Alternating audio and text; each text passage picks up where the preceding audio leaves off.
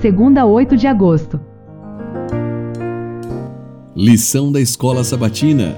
Comentários: Ellen White. Tema do trimestre: Provados pelo fogo. Lição 7. Tema: Esperança indestrutível. Quem nosso Pai é? De modo geral, os judeus acreditavam que o pecado fosse punido nesta vida. Toda enfermidade era considerada castigo de algum mau procedimento, fosse da própria pessoa ou de seus pais. De fato, todo sofrimento é resultado da transgressão da lei divina, mas essa verdade fora deturpada. Satanás, o autor do pecado e de todas as suas consequências, havia levado as pessoas a considerar que a doença e a morte viessem de Deus como castigos arbitrariamente provocados por causa do pecado. Por isso, aquele sobre quem caíra grande aflição ou calamidade sofria também por ser olhado como grande pecador. Deus tinha dado uma lição para evitar isso. A história de Jó mostra que o sofrimento é causado por Satanás, mas o Senhor predomina sobre ele para fins misericordiosos. Mas Israel não entendera a lição. O mesmo erro pelo qual Deus havia reprovado os amigos de Jó se repetiu nos judeus ao rejeitarem Cristo. A crença dos judeus a respeito da relação existente entre o pecado e o sofrimento era apoiada pelos discípulos de Cristo.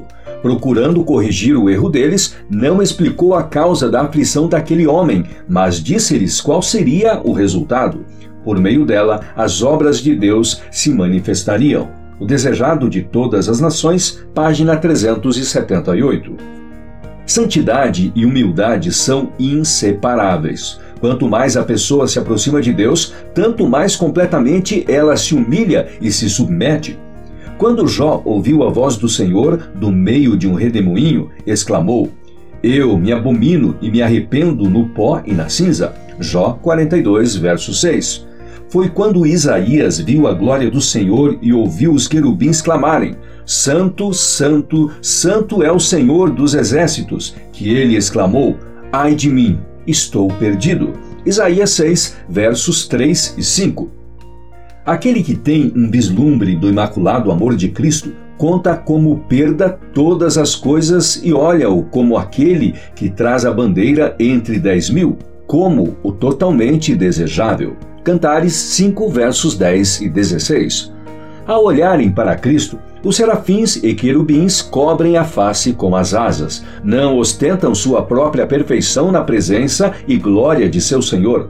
Quão impróprio é, pois, que os seres humanos se exaltem, revistam-se antes de humildade, cesse toda a luta pela supremacia e aprendam o que significa ser manso e humilde de coração. Aquele que contempla a glória e o infinito amor de Deus terá uma opinião humilde de si mesmo. Contudo, ao contemplar o caráter divino, será transformado na imagem divina.